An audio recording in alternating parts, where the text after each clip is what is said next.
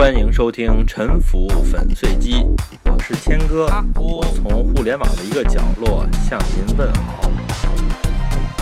上一期我讲过，和发达国家简单对比，中国的房价，部分一线城市是明显高的，三线以下城市就不高。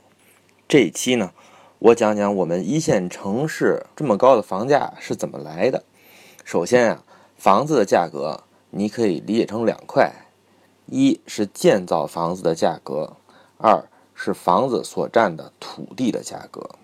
其次啊，建造房子的价格，全国从南到北，同一个档次的房子，建造价格差别不大。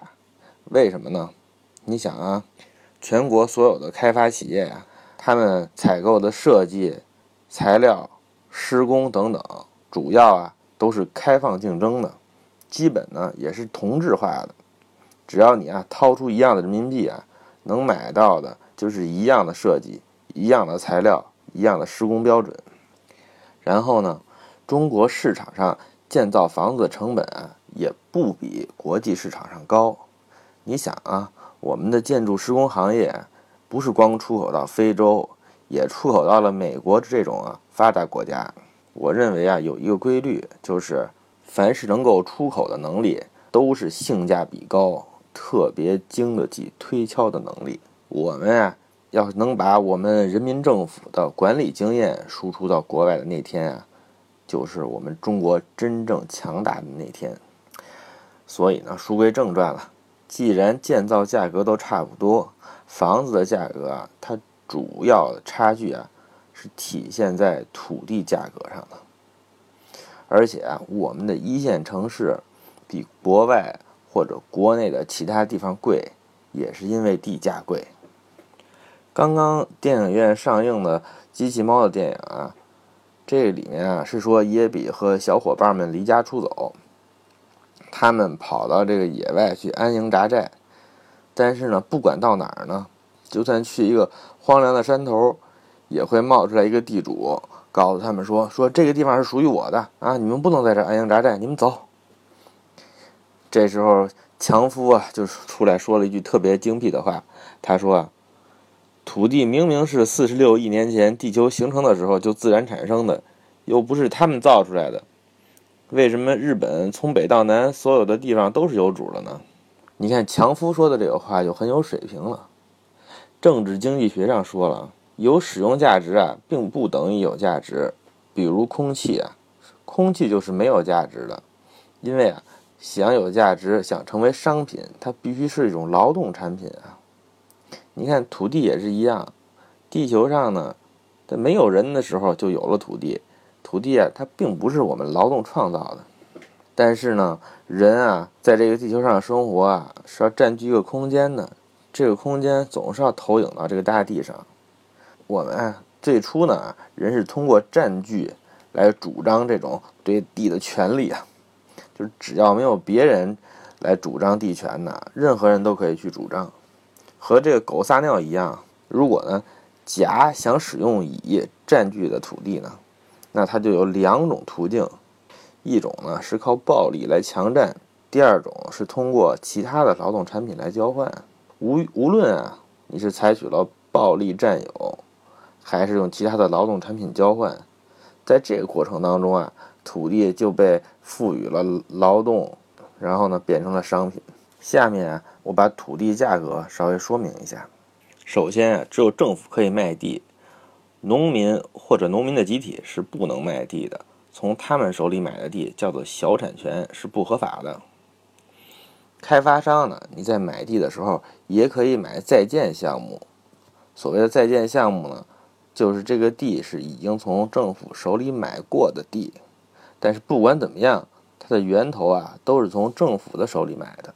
土地的价格呢是通过一个行政指令来控制，这个行政指令叫做基准地价。这个基准地价呢就反映了政府对这个土地价值的判断啊。至于这个判断的准不准，还可以由市场来验证。在这个基准地价以上呢，是可以通过竞价来拍卖的。但是卖几块地是由政府来控制的。换句话说呢，土地的供求关系也是政府来掌握。土地价格里面呢，实际上是有三部分，一个呢是拆迁补偿土地原主的，不管这个土地的原主啊是农田、村镇还是厂矿。第二部分呢是用来修基础设施的，比如平整土地、修路、通上下水、通电、通信、修学校、医院等等。第三部分是在这之外，政府卖地的利润，这个利润呢实际上就是一种税收。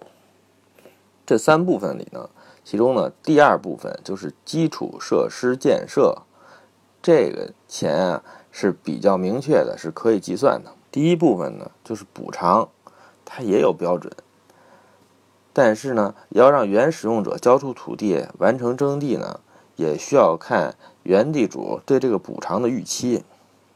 为了维护社会稳定呢，理论上啊，补偿需要原主当中的多数人的认可呀，不能强行把原主赶走。卖给开发商的价格越贵啊，一般来说，原主要求分享的利润就更高啊。所以啊，高地价并不等于政府能赚得更多，农民还要分钱呢。上面讲的第三部分，政府的利润呢，也就是支出了两项之后剩下的。比如说，这个土地呢，卖给开发商是两千块钱，从农民手里征地的时候呢，补偿给农民的可能是一千，然后呢，搞七通一平又花两百，这样呢，政府还剩下八百。但是呢，如果土地价格上涨的快，这土地呢卖到了三千，但是呢补偿已经完成了，所以政府的成本没变，他就能多赚一些，赚一千八了。所以啊，政府卖地的利润啊，靠的呀是地价上涨的这个时间差。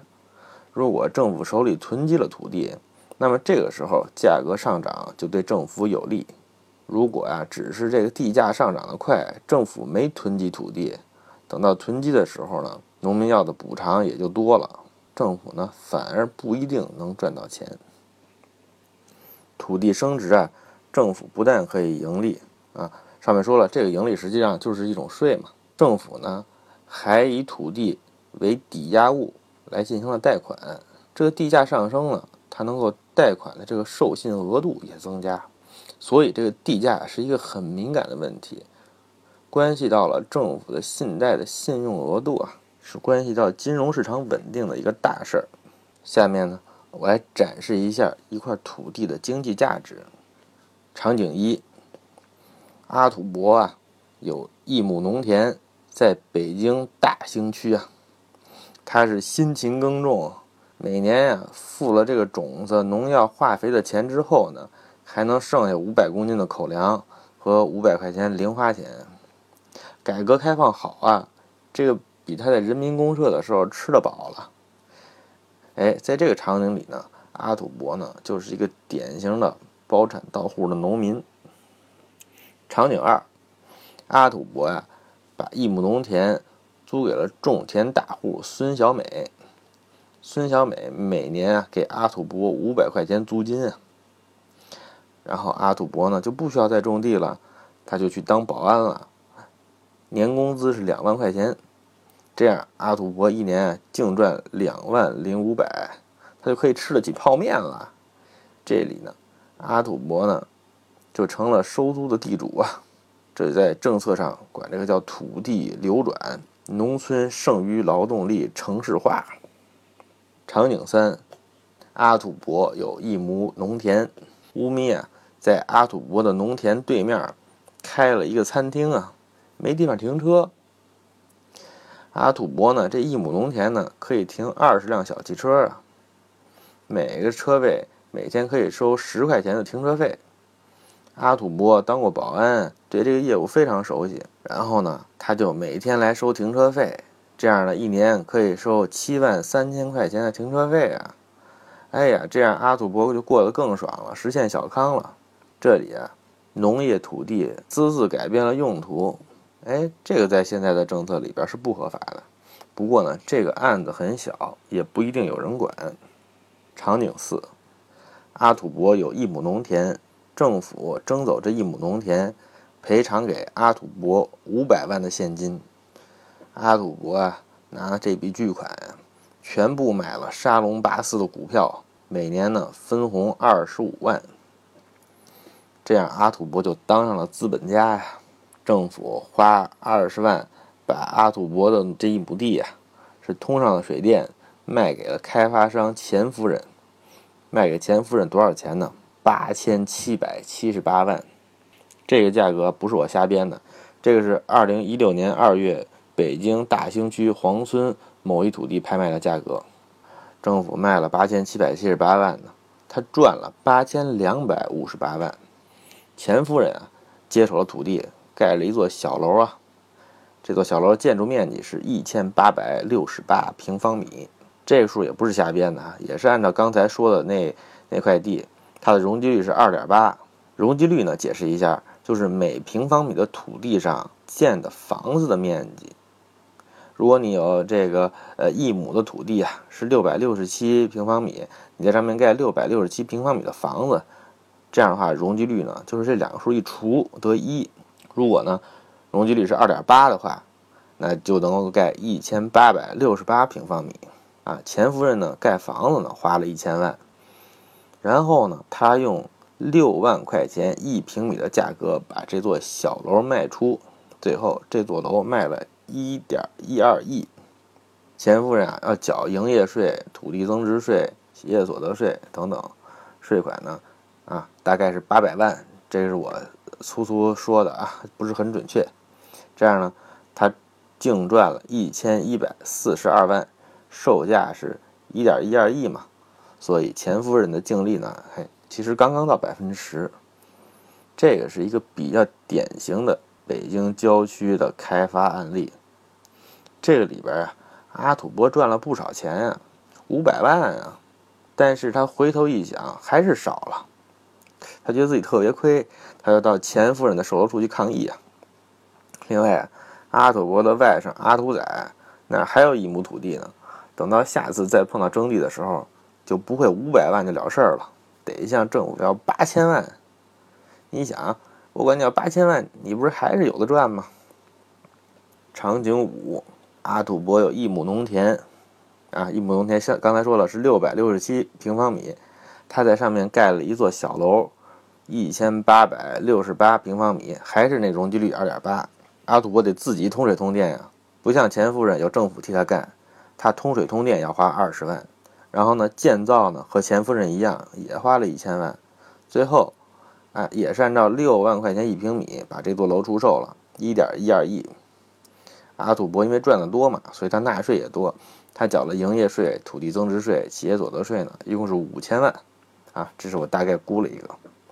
最后呢，阿土伯呢，在这个项目里边呢，交了税之后分红五千一百八十万，这样阿土伯呀就一举登上大兴区的胡润富豪榜了。不过，嗯，这钱呢还得交个人所得税百分之二十，也就是一千零三十六万。这就是场景五。比较一下场景五和场景四，从物质的角度上来说呀，它都是一亩地。转化成了一座楼，哎，生产过程也是一样的，都是要通水电，然后盖，然后卖。只不过呀，在场景五里面是农民自己搞的开发，这个呢，在我们的国家政策是不允许的。资本主义国家倒是允许，啊，农民随便搞开发。但是呢，建成了物业呢，这个业主呢还要缴物业税哦。所以资本主义的国家呀，没有。赚卖地的钱，但是他税也没少收。不过，如果所有的农民都随便搞开发的话呢，房价就不是六万块钱的问题了，啊，可能连一万都不一定能卖到。咱们买房的人倒是比较开心了。哎，上面说的这五个场景啊，是为了探讨一下土地和权益的关系。都是阿土伯种的这一亩地啊。但是在不同的这种权益背景下呀，有的时候你就只能种这一亩地，有的时候呢，可以流转收租，有的时候啊可以用来经营干别的，哎，有的时候可以卖掉，把地卖掉，有的时候呢，你还可以自己开发盖房。阿土伯同样是有这这一亩地啊，那他在这一亩地上的自然权益是什么呢？我们的政府承认了哪些呢？